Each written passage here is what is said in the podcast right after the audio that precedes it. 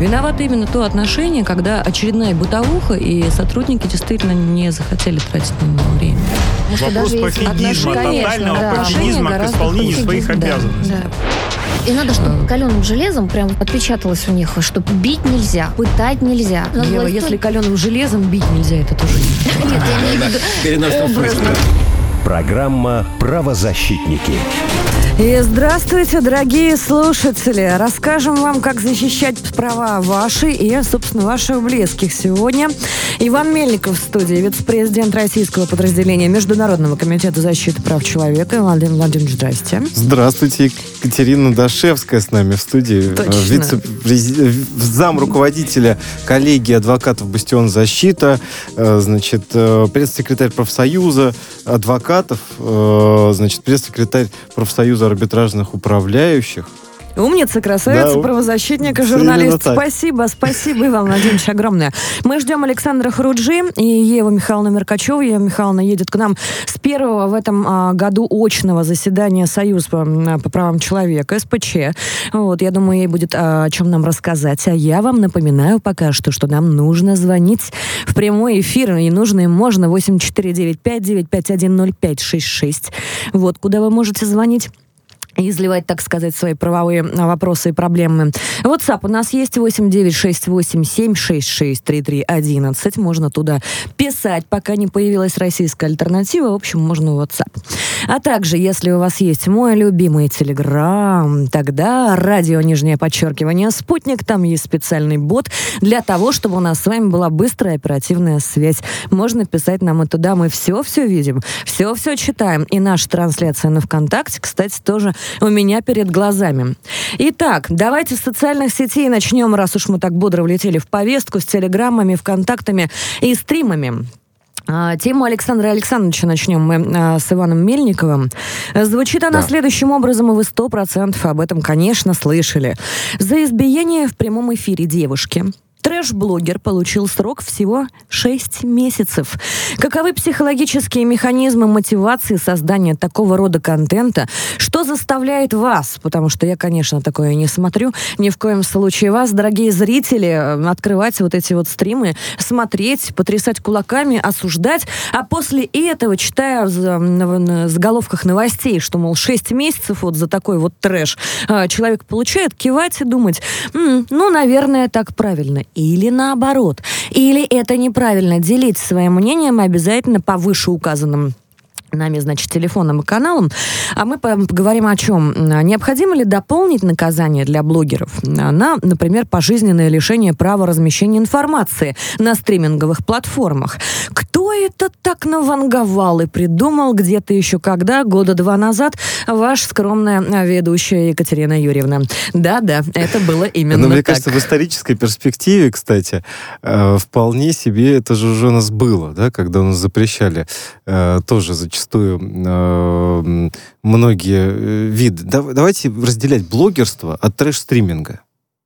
Екатерина. Вот интересно, вот это смотри, очень важно. Иван Почему? Владимирович, а где грань? То есть трэш-стриминг это что? Показать пятую точку голую своим дорогим подписчикам? Так у нас половина социальных да. сетей популярных блогеров Давайте, этим грешат. Э, мы на что посмотрим? Есть определенные признаки, на мой взгляд, трэш-стриминга. Во-первых, это, ну, понятно, абсолютно безвкусный контент для начала. вот. А, ну, во второе, собственно, если так на это дело мы посмотрим серьезно, это, конечно же, э, зачастую использование ненормативной лексики, запрещенной, на мой взгляд, да, и нам уже давно бы пора было разобраться вот с этой ненормативной лексикой, которая изо всех э, каналов, э, так сказать, у нас льется социальных сетей, им никому за это ничего нет. А смотрят э, зачастую малолетние ребята вот этот вот э, просто ужасный контент, безвкуснейший, и еще и, так сказать, э, с элементами э, всевозможных, э, всевозможных нарушений по, законодательства. По поводу вкусовщины хорошего вкуса, да, на вкус и цвет все-таки все фломастеры разные, мы здесь можем долго очень спорить. По поводу возрастного ценда, а, знаешь, в последнее время у меня ощущение, что многие совершеннолетние пользователи иногда тогда как дети малые, объяснять-то нужно всем. То есть либо делать действительно а, границы выстраивать, вот этого хорошего контента и, может быть, даже хорошего вкуса. А кто их будет определять? И не надо, пожалуйста, сейчас вспоминать Суиминкульт. Ну, э, я, я, я бы, конечно, Милонова, бы, Милонова взгляд, можно да. доверить, мне кажется, определять, э, трэш-стрим это или нет, да?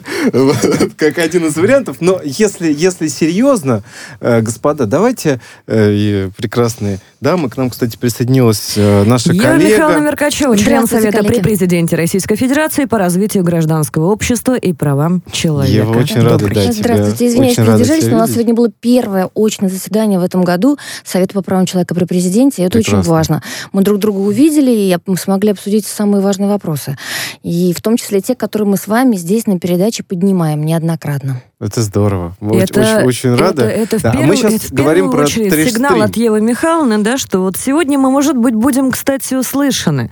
Мы а, говорим о границах трэш-стриминга и а, блогерства, да. блогинга. Я призываю отделять, потому что э, Екатерина э, значит, у нас э, что предложила? Предложила, говорит, а давайте-ка мы пожизненно будем лишать людей, э, значит, трэш-стримеров, э, не, не трэш-стримеров, блогеров, блогеров, подчеркиваю, право, так сказать, выступать в социальных сетях. Но я, я предложил а разделить. говорим мы конкретно давайте о какой разделять. ситуации? Вот. Мы говорим о ситуации того самого избиения несчастной вот девочки да. в прямом эфире популярным да. трэш-стримером, популярным блогером. В, вот все-таки трэш-стримеры вырастают, кругу вырастают да. именно из этих блогеров и э, запрещенных в России инстаграмеров и ютуберов. А, и давайте так, а, вот 6 месяцев это та а, мера, а, значит, а, наказания за избиение девушки в прямом, прямом эфире. эфире под дружное улюлюканье и гаканье всех, кто считает, что у них очень хороший вкус. Вот об этом мы сегодня говорим. Александр Александрович Фуруджи с нами тоже. Коллеги, я знаете, почему обратил внимание на эту тему? И вот считаю ее важной. Дело в том, что таких стримеров, вот таких, у них даже есть название трэш-блогеры, да, то есть они всякий мусор вот такой выносят их э, расплодилось слишком много. Одни мучают животных на камеру, другие бьют детей, третьи бьют девушек в прямом эфире. И, в общем-то, Еще последний... употребляют э, незаконные запрещенные да, препараты, алкоголь, ненормативную и лексику. Что, что интересно, общем, что у нас много чего запретили. И вот, а люди в регионах, э, многие спрашивают, говорят, ну, слушайте, ну, все, все перекрывают кислород, мы там многие там и э, телевидение там что-то привыкли не видим, а, а вот это все видим и дети наши видят. До, до каких пор? Можно ли это как-то прекратить, и можно ли это как-то остановить? И вообще, а, болезнь ли это, да? То есть я думаю, что это необходимо обсудить, и я нашел решение, как это победить, на мой взгляд. Я в конце, когда мы пообщаемся с экспертами, еще хочу высказать свое мнение, как это победить. А к вопросу об экспертах. С нами на связи человек, которого я очень долго ждала в программе «Правозащитники». Между прочим, врач-психиатр Ольга Александровна Бухановская с нами. Ольга Александровна, здравствуйте. Здравствуйте. Ольга здравствуйте. привет. Очень приятно привет. слышать столько отзывов о себе. Спасибо. Ольга Александровна, скажите нам, пожалуйста, вот это действительно отклонение психическое, это болезнь и лечится ли вот эта тенденция странная? Вы знаете, во многих своих интервью последние несколько лет говорю, не надо начинать рассматривать любое плохое, негативное явление с точки зрения патологии. Э, не нужно смотреть на весь кошмар, который мы наблюдаем в поведении некоторых э, людей с точки зрения психиатрии. Это могут быть абсолютно здоровые люди, но вот как сказал молодой человек, на которого я сейчас смотрю, они могут быть под наркотиками, они могут быть в алкогольном опьянении, и они могут быть такими личностями, которым позволили себя вести таким э, нехорошим образом. Безнаказанность, бы, да, Ольга Александровна? Безнаказанность. Безнаказанность, вот. угу. безнаказанность к чему приводит? К усилению отклоняющегося поведения. Если раз бы дали ему по носу, наказали, может быть, второй раз задумался. Не задумался второй раз, наказание усиливается. А, вот а насчет... так как раз, два, десять, никакого наказания, только становится еще хуже и хуже. Ольга Александровна, а вот, допустим, представим себе, что для них самое важное. Вот их наказывают, он там полгода получил, через месяц условно вышел, у него прибавилось количество поклонников таких вот специфических, которым нравится такой контент. И он радуется, он продает там, как говорится, рекламу свою и все остальное. И дальше такие же шашечники, которые опасно ездят по дорогам. Я вот что думаю, насколько важно для них лишение права э, на участие в стримах, может быть, блокировать И, как-то... по сути, а, право на заработок да. вот этим публичным насилием. Может быть, блокировать как-то их аккаунты, может быть, для них здесь чувствительное место, поскольку это можно как-то остановить таким образом. Э, технически это позволяет Александр, уже. Я за любые способы, я очень консервативная во многом человек, я за цензуру, за разумную цензуру и за нормальные человеческие ценности, традиционные ценности. Вот это все наносное, все ужасно отклоняющееся, которое стало, к сожалению, последние там, лет 10 нормой для некоторых, это нужно заново говорить об идеологии, о морали, этике, о человечности и вообще о том, что человек должен перед тем, чтобы что-то сделать, подумать. У него голова для того, чтобы думать решать проблемы. Ну, как правило, для того, чтобы подумать, нужно хотя бы знать о том, что наступают последствия. И вот здесь вот вопрос а, да. следующий. Скажите, пожалуйста, Ольга Александровна, а как вы вот а, как специалист, специалист а, достаточно сложного а, человеческого профиля расцениваете текущую работу с инфополем и с информированием населения самого о последствиях этих, о границах дозволенного и, как вы сказали, новых нормах? Ну, вот это страшно, конечно, представить. Всеми руками за. Во-первых, нужно информировать и на вот этот контент безумия давать нормальный человеческий контент. И все-таки надо начинать наказывать за то безобразие, которое происходит. И если начнут раз кого-то наказали, два, все равно люди начнут думать. Я прочла одну очень интересную статью, где было очень правильно написано, если внутри человека нету стыда, совести, каких-то моральных качеств, то только внешние э, могут быть ограничения, которые остановят от его от неправильного поступка. Это наказание. Если Ольга Александровна, скажи, скажите, пожалуйста, опыта, буквально минутка у нас осталась. Я вот, э, с вашего позволения, да, очень э, сложный вопрос. А скажите, пожалуйста, например, а какая та предварительная экспертиза для а, представителей блогерского сообщества может выявить тенденции как раз-таки к жестокости, насилию в рамках, может быть, профилактических каких-то мер? Э, какая-то контента именно экспертиза. Да. Скорее всего, это психолого-психиатрическая, лингвистическая, может быть. То есть это несколько могут быть э, да. Э, экспертиз. Насколько влияет этот контент на сознание людей, на мораль, на воспитание и так далее. Но это будут сложные такие Ольга Александровна, а скажите, пожалуйста, вот еще такой вопрос. У вас отец э, суперпрофессионал, занимался расследованием таких вопросов, как вот Чикатило, да, он вообще специализировался по маньякам, по всем этим. Скажите, есть э, понимание, что сейчас существуют хайп-маньяки такие, да, которые ради хайпа готовы на любые риски, не считаясь возможными жертвами. А, существует ли Нет. уже, изучается ли вот это хайп-маньячество такое? Нет. Нет, э, такого хайпа на маньячество, я думаю, нет и не будет. Но я знаю, что есть группы, угу. которые э, объединяют людей, которые там в память о Чикатило, в память еще какой-нибудь маньяки. То есть есть последователи, так скажем. Угу. Туда входят явно психически больные люди, и у нас есть уже такой опыт, и некоторые пациенты. Туда входят инфантильные люди, подростки, и туда входят э, те, которым, ну, может быть, чуть более агрессивны, возбудимые и так далее. Но э, надо помнить о том, что в основном это подростковый возраст, юношеский возраст. Все, что мы раньше проходили в жизни, среди своей компании, все подростковые реакции, сейчас все, весь подростковый период со всеми своими реакциями, которые мы, каждый из нас должен пройти, идет в интернете. А там очень много лживой, неправильной информации, неправильно э, подаваемой. Поэтому впитывают э, подростки лишнюю, ненужную и вредоносную информацию. Мы поняли. Спасибо, Спасибо. огромное. Спасибо. Ольга Спасибо. Александровна Бухановская была с нами, врач-психиатр. Коллеги, у нас буквально по 30 секунд. Давайте. А, коллеги, я скажу, что я совершенно с ней соглашусь. Конечно, не только даже подростки, вообще даже взрослый человек сейчас не, не готов работать с той информацией, которая поступает через интернет. И как ее фильтровать, нас не научили. И я думаю, что для этого как раз следует нам сейчас направить и наших ученых, наших ученых, наших педагогов и вообще представителей, наверное, IT, в том числе технологий, для того, чтобы мы знали, как вот все это фильтровать, как с этим жить и разбираться.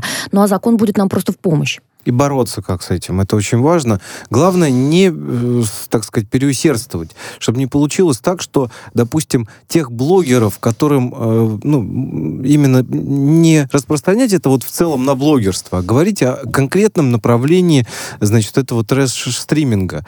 И соответствующие должны экспертизы проводиться. Потому что в противном случае мы можем э, просто не, сами себя лишить, понимаете, части тех людей, которые будут не нравиться нравится той или иной, э, тем или иным руководителям регионов, да, и органам государственной власти. Цифровые возможности сегодня уже позволяют блокировать такие стримы, таких блогеров. Я считаю, необходимо вносить изменения в законодательство с пожизненным лишением человека права э, в соцсетях и прочих э, инструментах для того, чтобы он понимал, что он потеряет своих поклонников, свои аккаунты. Жди Настюшка Буквально Ивлеева. вчера, буквально вчера в одном из эфиров э, обсуждали с Александром Евсеевичем Хинштейном как раз и цифровые профили, и последние цифровые инициативы. И вы знаете, если говорит психиатр практикующий о том, что есть способы профилактически установить и как-то собрать информацию для предотвращения подобных историй, ну, я думаю, вы меня уже услышали. Переходим к другой теме, да. Да. Правозащитники. Про зрелище поговорили, теперь о хлебе насущном поговорим. Минэкономразвития предложила новый механизм предотвращения банкротства. 7 июня 2022 года речь идет о соглашении о досудебной санации. Эта мера позволит урегулировать споры без инициирования процедуры несостоятельности. Минэкономразвития подготовила законопроект, который предполагает введение новой механики предупреждения банкротства должников. Досудебная санация. А, в ведомстве считают, что эта мера позволит избежать затрат, связанных с процедурой несостоятельности, а также даст возможность получить отсрочку по налогам. Все ли это плюсы и преимущества, или все-таки для людей что-нибудь будет? Александр Александрович, как вы а считаете? я проходил. Дело в том, что я один из первопроходцев. А, после одного крупного государственного предприятия я был вторым как раз-таки, который обратился за такой процедурой, обратился в Федеральную налоговую службу, я дал личные гарантии личным имуществом, и в результате нам удалось спасти системообразующее предприятие.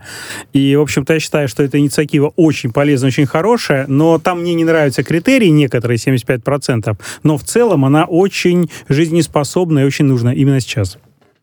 Мы много говорим о, а, скажем так, модерации отношений между кредиторами, должниками, заинтересованными лицами и всеми участниками, вольными или невольными, с палками или без палок.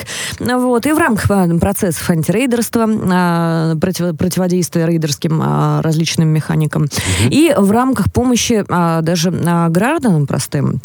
Может быть, может быть, это первый шаг к такой своеобразной все-таки а, кредитно-финансовой медиации. А, мне бы хотелось послушать эксперта. Александр Александрович, ну вот скажите мне, а, пока мы эксперта ждем, а как вы считаете, все-таки процедура может нас научить в первую очередь договариваться? Договариваться о деньгах, ведь это самая сложная, самая да. простая материя. Да, тут ключевой момент именно деньги, именно сохранение предприятия, и когда у тебя сотни сотрудников, и ты понимаешь, как акционер или как учредитель, что ты готов даже добавить бросить денег для того, чтобы лично а, поучаствовать в спасении предприятия, но тебе законодательство это, в общем-то, не сильно позволяет, и тебя отжимают кредиторы, и ты, соответственно, хочешь спасти, но у тебя не получалось, тебе нужен инструмент. И вот медиация вполне а, стала бы тем инструментом, который позволяет это урегулировать в рамках закона без боев в судах.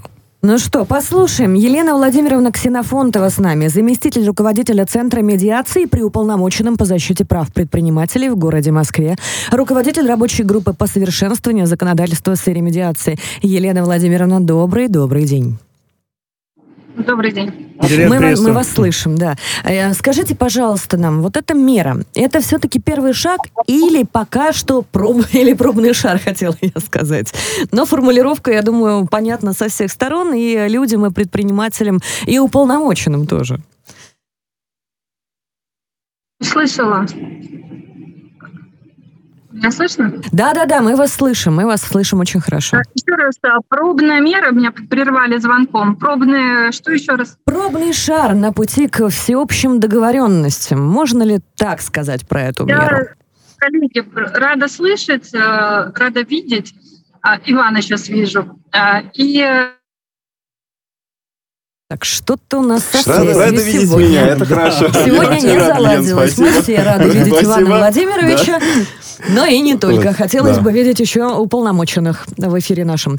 Ну что, пока что попробуем переподключиться. Все-таки хочется послушать что называется, а, мнение а, тех людей, да. которые Я... в медиации понимают чуть лучше нас, наверное. Иван Владимирович, мы угу. а, можем ждать в перспективе там, нескольких лет развития, может быть, какого-то отдельного института медиативного? Я не сомневаюсь, что мы это с вами видим и что сейчас э, в законодательство постоянно вносятся новые дополнения, э, изменения, как раз связанные с расширением э, медиации, с расширением возможностей медиации. И, конечно, вот э, э, думаю, что тенденция на положительная есть. И это, конечно, это, безусловно, помогает. Это помогает всем, и бизнесу, и органам государственной власти, э, и, э, что очень важно, зачастую простым людям, которые работают на тех или иных предприятиях, предприятиях, э, когда между собой чиновники э, и, собственно, э, значит, представители бизнеса могут договориться. Елена, я так понимаю, снова к нам присоединяется. Да, Елена Ксенофондова снова Добрый с нами. День. Елена Владимировна, ну, вы защитник предпринимателей, человек, который э, занимается профессиональной медиацией, мы все знаем, как вы болеете за институт медиации. Скажите, пожалуйста, в этом вот примирительном э, процессе такой маленький шаг, он какую перспективу нам открывает? Наверное, вот так. Вот этот пробный шар, тот самый, о котором я говорила. Вы знаете, я еще раз скажу, что я не оппозиция, а всегда позиция, и то судебное урегулирование это всегда прекрасно. А вот как только шаг идет в сторону досудебного урегулирования, я считаю, что это здорово и прекрасно. Другое дело, вот честно, я э, распечатала. Вы, как всегда, впереди, вот, э, ребята, вы очень актуальны, потому что только об этом а, на общественное обсуждение выставили, и федеральный закон, э, да, законопроект как вы уже его обсуждаете. Я его распечатала, у меня возникли вопросы, ну, во-первых, хотя бы как обывателя обыкновенного, да, не, не, не считаю, что я юрист и медиатор, забудем это. Написано досудебное, но при этом удостоверяет суд. Вот, Удостоверяется честно, для судом. Меня... Ну да, то есть да. такая интересная Поэтому, если досудебное, да, вы, слышите, если да. досудебная медиация удостоверяется нотариусом, то понятно, что она потом приравнивается к силе исполнительного документа, и, соответственно, все остальные последствия, которые, кстати, у нас случилось первое резонансное дело, когда на основании медиативного соглашения случилось банкротство да, того самого удостоверенного нотариуса. Здесь же мы смотрим, как э, ситуация предотвратить. В принципе, она очень классная, идея классная. А, не знаю насчет пробной, а, почему мораторий, я считаю, что штука пробная, а вот насчет того, что это, это похоже на постоянное, потому что это не, не носит э, характер временный. И э, ну вот я посмотрела некоторые статьи, например, тут есть статья 7, очень интересная, что а, оно не признается недействительным, вот это соглашение, оно не может быть признано недействительным Тут момент, когда, по сути дела, если посмотреть, кому оно выгодно, оно выгодно мажоритарным кредиторам, потому что как раз-таки э, одно из условий, первое условие, на дату утверждения судом соглашения о досудебной санации принадлежит вот этим всем кредиторам 75, да. более трех четвертей от общего размера обязательств должника. Ну, да, но это, пожалуй, сам, самый спорный пункт. Это спорный пункт, да. Это Очень. самый спорный пункт. Ну что, мы, у нас буквально остается пару минут. Э, Елена, скажите, пожалуйста, нам, а вот мы ожидаем все-таки доработки, мы ожидаем а, каких-то, может быть, более серьезных институтов в области медиации в ближайшее время? Я всегда за развитие, и все вот э, инициативы, которые у меня там законотворческие есть, я смотрю, что э, как раз-таки и государство во все это, и Мишустин налоговую э, продвигал и продвинул очень успешно досудебное урегулирование. И я вижу, что эта тенденция идет на досудебное урегулирование. Поэтому а, она правильная, она э, более ну, какая-то, знаете, вот эти суды, когда мы уже уповаем на волю судьи, а не сами можем договориться, это очень странно, когда, ну, это говорит о том, что мы не договороспособны, что ли. То есть, Будем нам верить бежать? в то, что договориться мы можем, и медиаторы нам помогут. Елена Владимировна Ксенофонтова была с нами, заместитель руководителя Центра медиации при уполномоченном про защите прав предпринимателей в городе Москве, руководитель рабочей группы по совершенствованию законодательства в сфере Спасибо, Елена. Спасибо. Мы вернемся к вам буквально через пару минут после новостей. Не отключайтесь, поговорим про иноагентов, конечно же, поговорим а, еще на пару интересных правовых тем, которые касаются не только правозащитников, но и правозащищаемых. Не переключайтесь, мы скоро будем с вами снова. Правозащитники.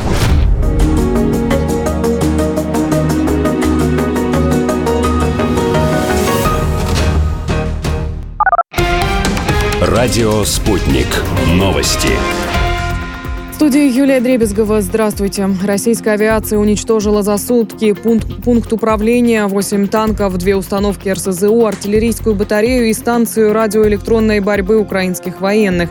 Об этом заявил официальный представитель Минобороны России Игорь Коношенков. По словам генерала, в результате ударов авиации ликвидированы более 160 националистов. Он уточнил, что оперативно-тактическая авиация за сутки поразила 63 района скопления живой силы и военной техники техники украинских войск. Ситуация с украинским зерном не имеет никакого отношения к продовольственному кризису в мире, заявил глава МИД России Сергей Лавров.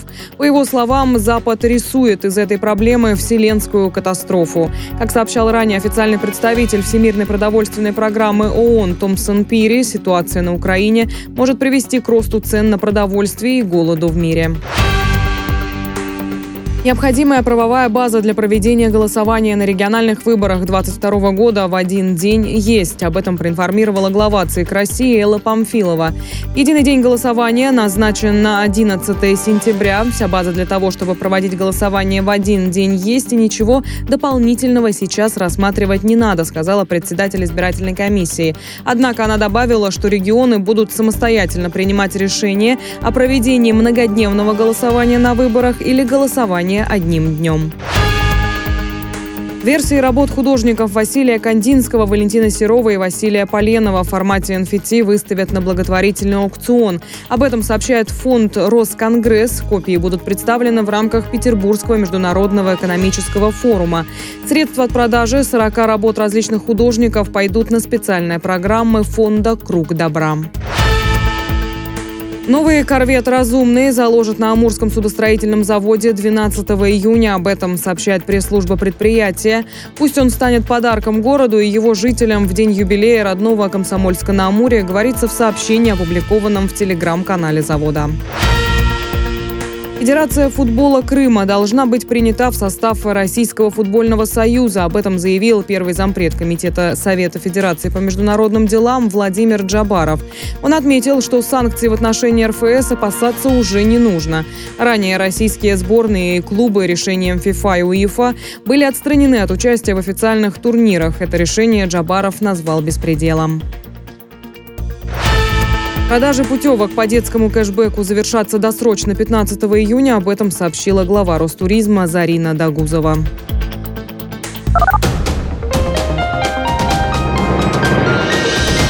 Следующий выпуск новостей через полчаса на радио «Спутник».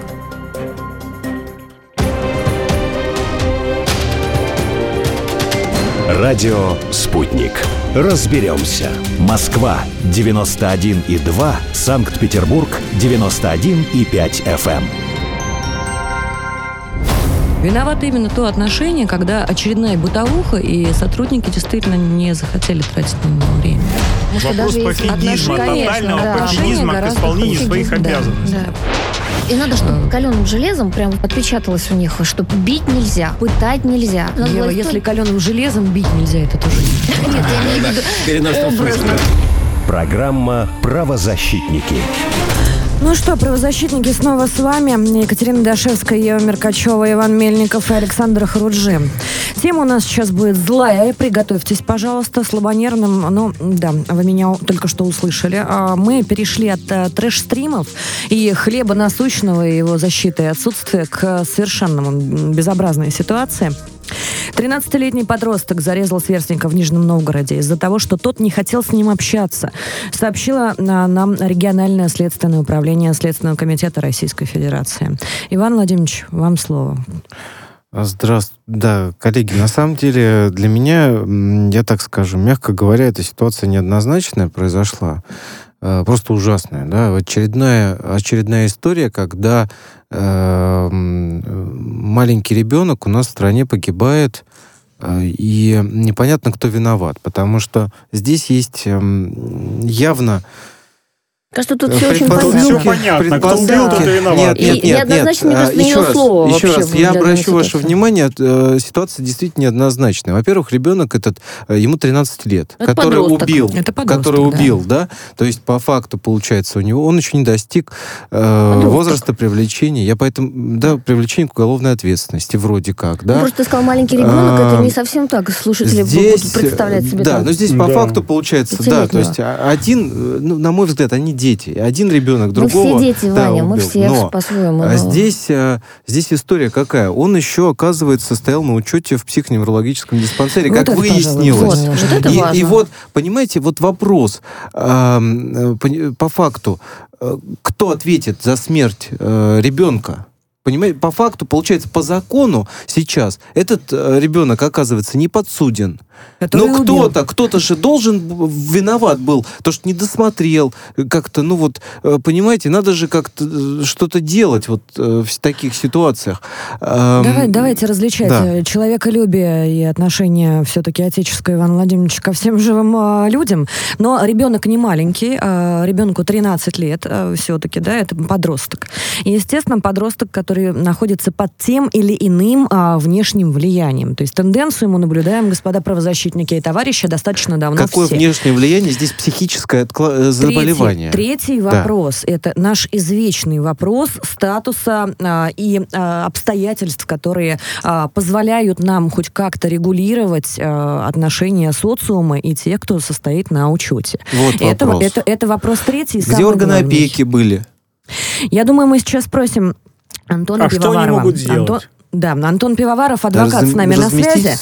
Антон, слышите ли вы нас Если и как, как нас да, слышно? коллеги, да. Да. Коллеги, Антон, приветствую. Слышу хорошо. Приветствуем. У правозащитников много вопросов, как всегда. То есть, э, действительно, 14 лет э, убийцы э, нет. Кто 13. Будет? Да, ему 13 лет, 14 ну, нет. Соответственно, кто будет отвечать за убиенного? Это вопрос первый. Вопрос второй. Как так в очередной раз получилось, что человек, человек 13 лет, находящийся на учете в ПНД, получил доступ к оружию, получил доступ доступ, значит, к жертве здесь непосредственный, и кто за это будет отвечать? Вот два основных вопроса у нас. Ну, давайте мы скажем, что... Антон, мы вас слушаем. Да, э, спасибо. Ну, смотрите, по, по поводу первого вопроса, кто будет отвечать? Конечно, вопрос риторический, да, законодательство четко утверждает, что уголовная ответственность у нас 14 лет. Вот. Э, в настоящий момент, ну, есть такие центры содержания несовершеннолетних, да, ЦВИМПы называются, где вот как раз ребенка туда помещают. Вроде как бы по закону нельзя его определять в СИЗО, но вот в такие центры можно.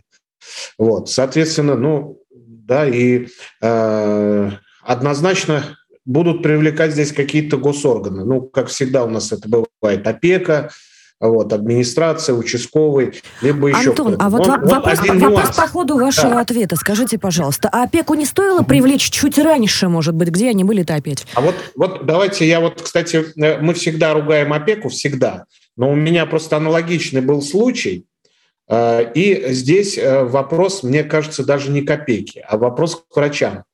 Очень часто, зачастую, вот когда такие проблемные дети бывают, врачи рекомендуют да, детям с психическими отклонениями э, находиться в обществе. Называется социальная адаптация. Я сам сталкивался, когда родители приходили к нам и жаловались, да, говорили, вот есть ребенок, он себя некорректно ведет, он бьет детей, кидается. Мы ходили жаловаться в опеку. Опека говорит, вот у нас есть заключение врачей, врачи рекомендуют, чтобы он все-таки вот социализировался. И вот мы Мне в таких случаях очень всегда интересно, где а, учатся и с кем общаются дети самих этих врачей.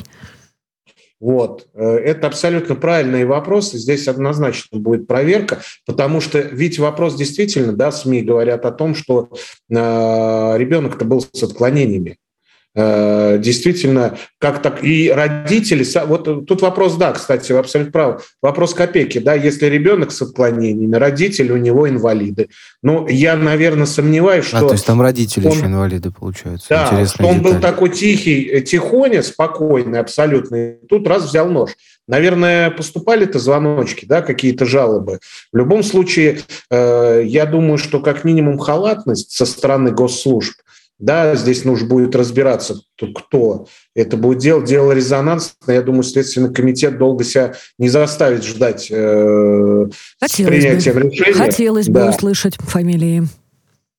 Вот. Оно, с другой стороны, что там э, в мозге да, ребенка 13-летнего, который формируется и вот на, на такой стадии, да, наверное, переходного возраста, то есть, ну, сложно сказать. Тем более, если родители инвалиды, ну, наверное, они ответственность вряд ли понесут. Да? И я говорю, здесь вопрос копейки и к врачам. Тут вопрос как, как-то нелогично не, не, получается. Один ребенок мертв, а второй не виноват. Да, вот я и говорю. Да, коллеги, ситуация. вот я пока адвокат с нами на связи, значит, я, поскольку да. тоже юрист, хочу сказать следующую вещь. Ну, во-первых, э, есть понятие там виктимное поведение жертвы, да, то есть как бы мы, э, понятно, когда инструктируем, каждый примеряет на себя, на своих гикей. Э, я учу своих гикей, что если ты видишь, что человек неадекватный, не провоцируй, да, постарайся, если возможно, от конфликта уйти, уйди от него. Это первый момент. Второй момент, действительно, как-то можно ограничить? Нет, практически невозможно невозможно, потому что в рамках вот этой социальной адаптации особенных гикей действительно в 90% случаев это помогает, и они становятся нормальными людьми, адаптируются.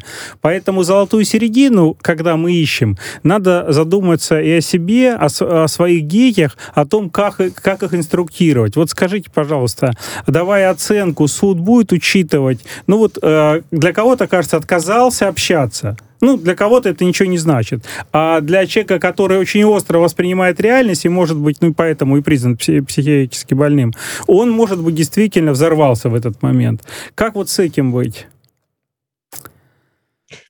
Э, ну, смотрите, здесь нужно понимать, какое действительно будет э, установлено нарушение, да, будет ли это халатность, да, или это будет э, Э, ну, что-то посерьезнее. Вот чья а, халатность, да? Да, ну, скорее всего, будет халатность, повлекшая смерть. Э, да, ну, это очевидно, практика показывает, что так. Мы ну, здесь говорим об органах думаю... опеки. Да. То есть возбуждается а, уголовное дело, в рамках уголовного дела говорится о том, что, э, грубо говоря, есть э, круг э, подозреваемых лиц. Коллеги, да? а можно я скажу? Да. Наверное, мое мнение будет непопулярным, но тем не менее, я считаю, что произошел несчастный случай вот в этой ситуации. Поверьте, искать виноватых можно до бесконечности. Кто там... За... Все равно никогда невозможно проследить все до конца. Невозможно уберечь и наших детей до конца. И действительно очень важно, чтобы инвалиды социализировались. Если мы сейчас будем топить конечно, за то, что давайте давайте мы их выделим отдельно в какие-то там, не знаю, там резервации, пусть ну, они там конечно, воспитываются. Мне кажется, это действительно несчастный случай. Но на его примере мы должны выработать стратегию, как избежать в дальнейшем подобных историй.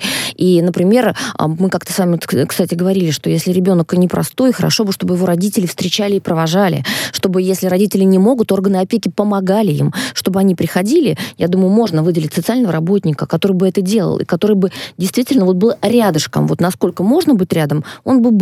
И он бы в случае конфликтов мог разрулить ситуацию, быть вот тем самым примирителем, да, о котором мы говорили Елена раньше. Михайловна, наступает тот самый сакраментальный момент, когда мы с вами оппоненты. Дело в том, что предложение социализировать одних друг... Э, детей за счет жизни других детей, я считаю, не менее недопустимым, чем другую плоскость этого вопроса. Давайте выпустим э, хищников, которые не способны себя контролировать на улице из зоопарка, и посмотрим, как они социализируются. Ну, Насколько они дрессируются за счет собственных жертв, которые которых будут кусать. Минуточку, минуточку. Наша задача, как правозащитников, в первую очередь, да. а, защитить людей. Да, люди а, есть... Подожди, а, давай не, не забываем, защитить не забываем или защитить том, кого? Не забываем, коллеги, о том, что человек в данном случае, как и в любом другом случае конфликта, находится с обеих сторон. Вот. Да. И здесь хотелось бы погрузиться в следующий вопрос.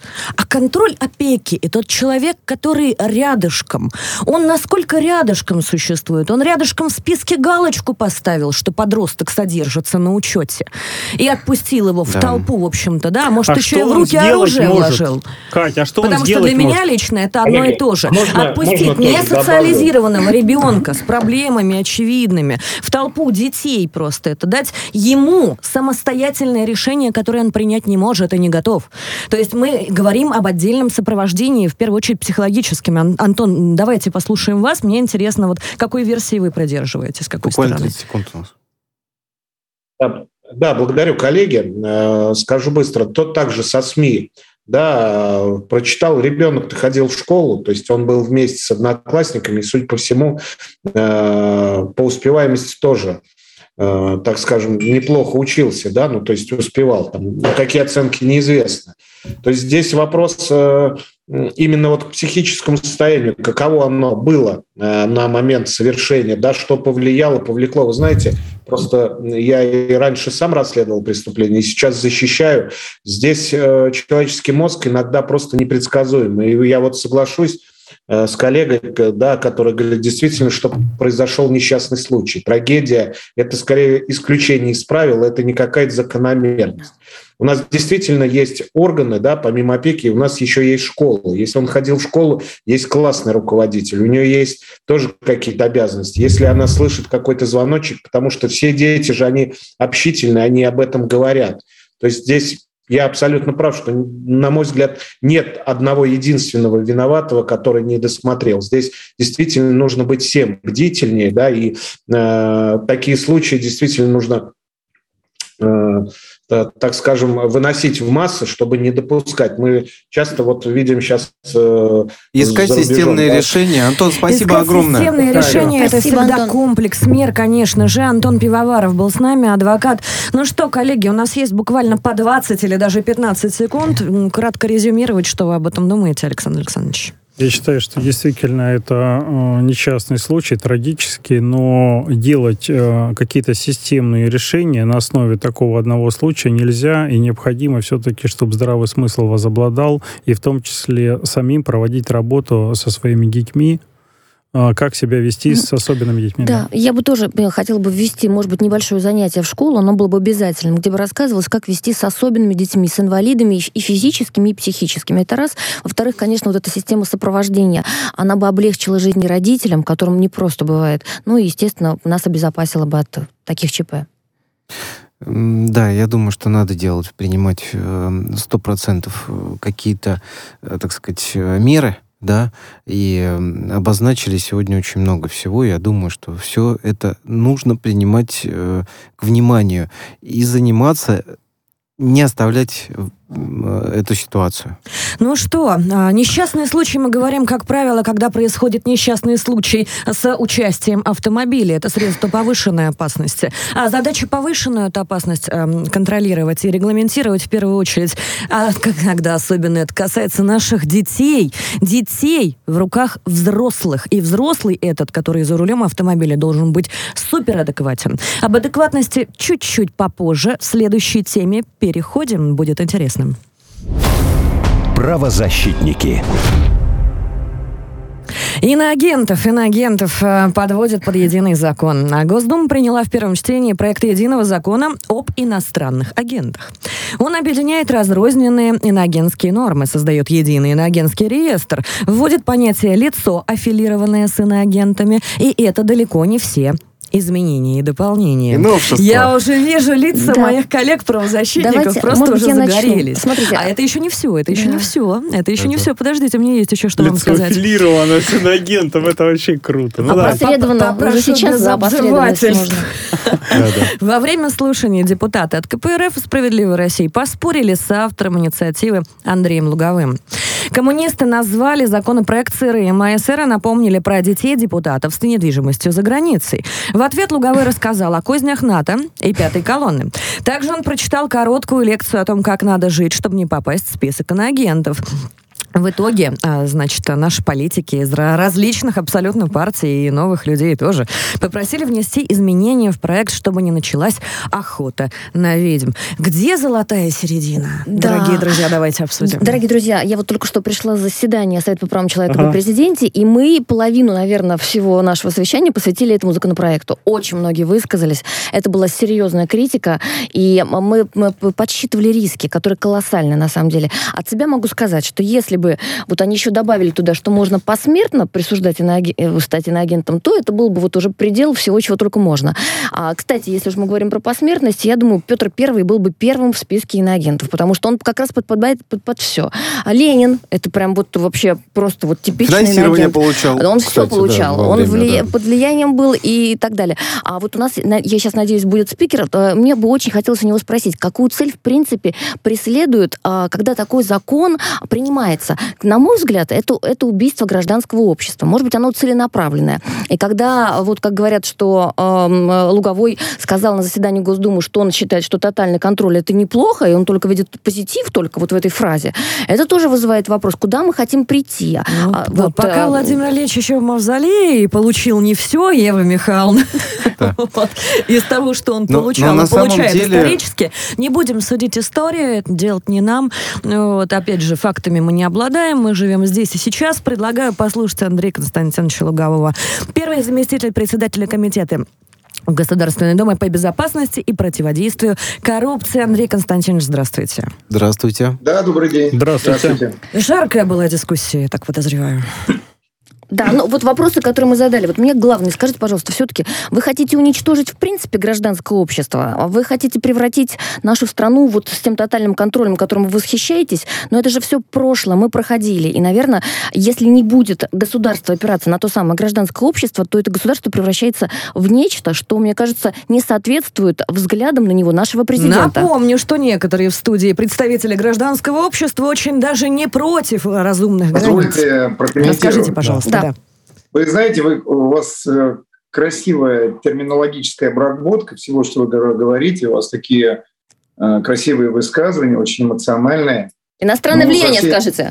Нет, это не... Я против. Со всеми этими словами абсолютно ничего существенного, кроме демагогии, я не слышу. Первое. Я этим законопроектом, лично я, да, у нас группа подписала, uh-huh. лично я вижу не уничтожение, а очищение нашего гражданского общества. Это раз. Второе. Когда я говорю о тотальном контроле, в случаях с иностранным влиянием я вижу исключительно позитивные нотки. И, кстати говоря, во втором чтении буду э, вносить поправки, еще более ужесточающие позиции отдельных э, моментов. Раз.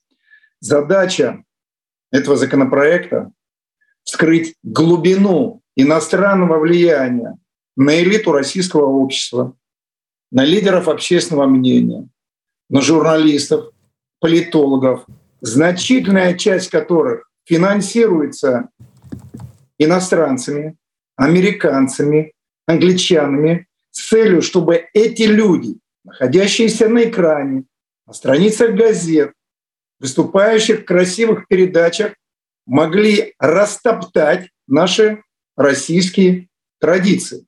Приучить к нас к свободе, которая нам неприемлема. Свободе, которая провозглашает а, очищение от всего русского, от, а, которая призывает быть толерантными к ЛГБТ идеологии, к тому, чтобы детей нас, наших, воспитывали уродами.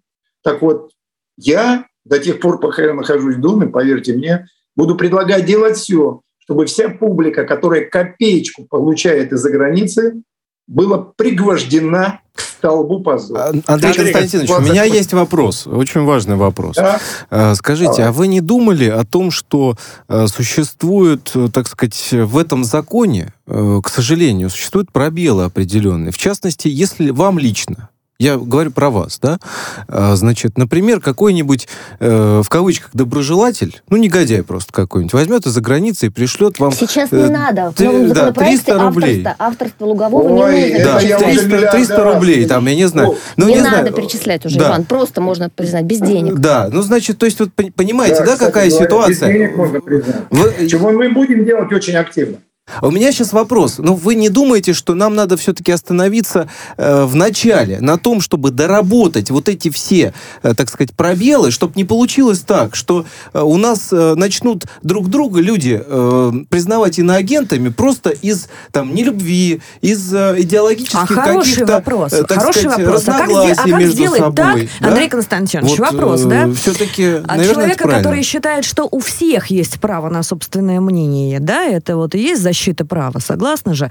А, скажите, пожалуйста, как сделать так, чтобы без разбора нас всех просто подряд, всех да, граждан всех Российской Федерации не признали иноагентами?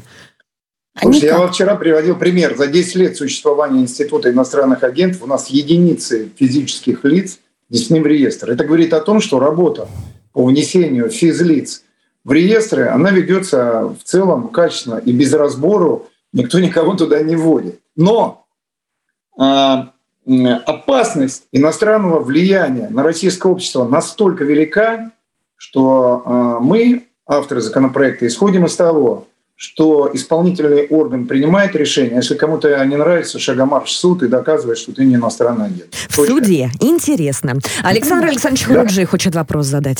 Андрей Константинович, вот смотрите, да. вы говорите про иностранное влияние, там, про все эти вещи. А э, какой вот вы видите критерий иностранного влияния? То есть ведь э, журналисты, допустим, э, наши коллеги, ну, они разные совершенно. Многие приносят действительно много пользы и даже награды имеют от государства. И вот сейчас выясняется, что что их могут сейчас многих причислить к э, вот получить статус иноагента. Э, считается, что а, опираться можно на то, что сопротивляется. Они имеют свое мнение. Я уважаю мнение Познера, многих других, да. И я бы очень не хотел, что люди, которые, как вот тот же Познер, да, которого приглашают на международные различные мероприятия, да, в некоторых случаях происходит оплата передвижения, потому что журналисты многие не богатые люди.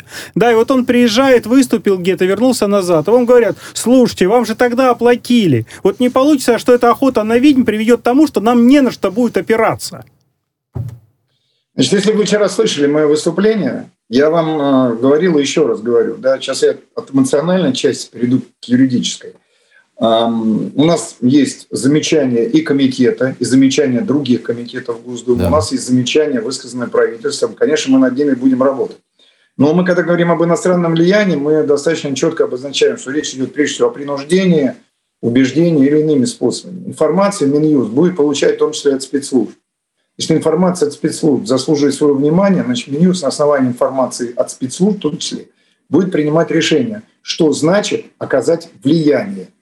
И еще раз говорю, у каждого иностранного агента, внесенного в реестр, есть право обратиться в суд а в суде Минюст должен будет доказывать свое решение. Если это э, доказательство будет неубедительным, то Но это презумпция виновности, а не презумпция невиновности, как прописано в Конституции. Верно. О, совершенно верно. Но мы когда презумпция виновности, невиновности, речь идет, очень правильно вы сказали, именно презумпция виновности в данном случае. Речь идет об уголовных статьях. Здесь статьи не уголовные, здесь человека называют иностранным агентом. И что здесь такого? Чего все так боятся быть иностранным агентом? Ну, ну многие... ну если тебя, ну иди да, докажи, что ты не Ограничений, масса ограничений у человека, он да должен почему, отчитываться. Почему там... человек должен что-то доказывать? Конечно. А, тот, кто обвиняет, должен доказывать. Во, всех, во всем мире такое законодательство. Тебя и в обвиняют нашей, в нашей Конституции главное, такое, такая норма вы прописана. Масса вопросов, знаете, к сожалению, очень мало времени на них. В Америке решение ФБР принимает и сажают в тюрьму, как Путин, на 18 лет. С другой стороны, с другой стороны, коллеги, если мы ориентируемся на какой-либо... апеллируете не доказательствам, а апеллируете, ну, демагогии, еще раз говорю. Если мы пытаемся сравнить Пока. себя со Штатами, конечно, это дело провальное. Разные у нас очень да. ментальности, разные ситуации. И нам не надо к ним стремиться. Это очень важно. Андрей Константинович Луговой был с нами, первый заместитель председателя Комитета Государственной Думы по безопасности и противодействию коррупции. Коллеги, у нас буквально по 15-20 секунд на то, что мы думаем об этой ситуации. Александр Александрович, слушаем. Я э, считаю, что это не просто сырой закон. Э, это инструмент э, для охоты на ведьм, который нарушает базовые принципы Конституции Российской Федерации и теории государства и права, которую изучает каждый юрист. Это, это подавление гражданского общества. Любой критически настроенный гражданин не сможет больше выразить свое мнение, не попав в этот реестр. И это разделит наше гражданское общество. В чем мне напоминает это философские пароходы, когда людей скоро будут сажать, наверное, и выселять за любое нехорошее мнение населения и страны? Э, я думаю, что нужно независимых позвать правозащитников с разной точкой зрения и всем нам э, обсудить вообще для того, чтобы не было вот этих лазеек, не было этих дыр в, в этом законопроекте. В противном случае не стоит забывать о том, что э, в свое время, когда так сказать, э, в 30-е годы у нас были создатели, э, в частности, там, ГУЛАГа того же самого, рано или поздно все они туда попали. Поэтому, э, наверное, в список иноагентов уж явно наши представители органов государственной власти не хотят попадать. Давайте-ка мы вначале разберемся, прежде чем это принимать, все-таки с этими дырами и прорехами, для того, чтобы полстраны у нас не стало иноагентами. Ах, Иван Владимирович, я не могу не устать сейчас на вашу сторону в своей буквально 10 секунд, которые мне коллеги-правозащитники оставили. Давайте разбираться. С одной стороны, есть люди правые, с другой стороны, есть люди правые. Где золотая середина? Ну, рано или поздно, надеемся, что рано, до принятия каких-либо серьезных мер на законодательном уровне, а не поздно, когда меры уже приняты, и начинается полный хаос и суматоха. Не то, чтобы я не сторонник жестких мер, в некоторых случаях очень даже, но поживем и видим. С вами были правозащитники, Окей, мы вернемся к, с вами, э, к вам в следующую среду в 14.00. Пока. Радио «Спутник». Новости студии Юлия Дребезгова. Здравствуйте. Российская авиация уничтожила за сутки пункт, пункт управления, 8 танков, две установки РСЗО, артиллерийскую батарею и станцию радиоэлектронной борьбы украинских военных. Об этом заявил официальный представитель Минобороны России Игорь Коношенков. По словам генерала, в результате ударов авиации ликвидированы более 160 националистов. Он уточнил, что оперативно-тактическая авиация за сутки поразила 63 района скопления живой силы и военной техники техники украинских войск. Ситуация с украинским зерном не имеет никакого отношения к продовольственному кризису в мире, заявил глава МИД России Сергей Лавров. По его словам, Запад рисует из этой проблемы вселенскую катастрофу. Как сообщал ранее официальный представитель Всемирной продовольственной программы ООН Томпсон Пири, ситуация на Украине может привести к росту цен на продовольствие и голоду в мире. Необходимая правовая база для проведения голосования на региональных выборах 2022 года в один день есть. Об этом проинформировала глава ЦИК России Элла Памфилова.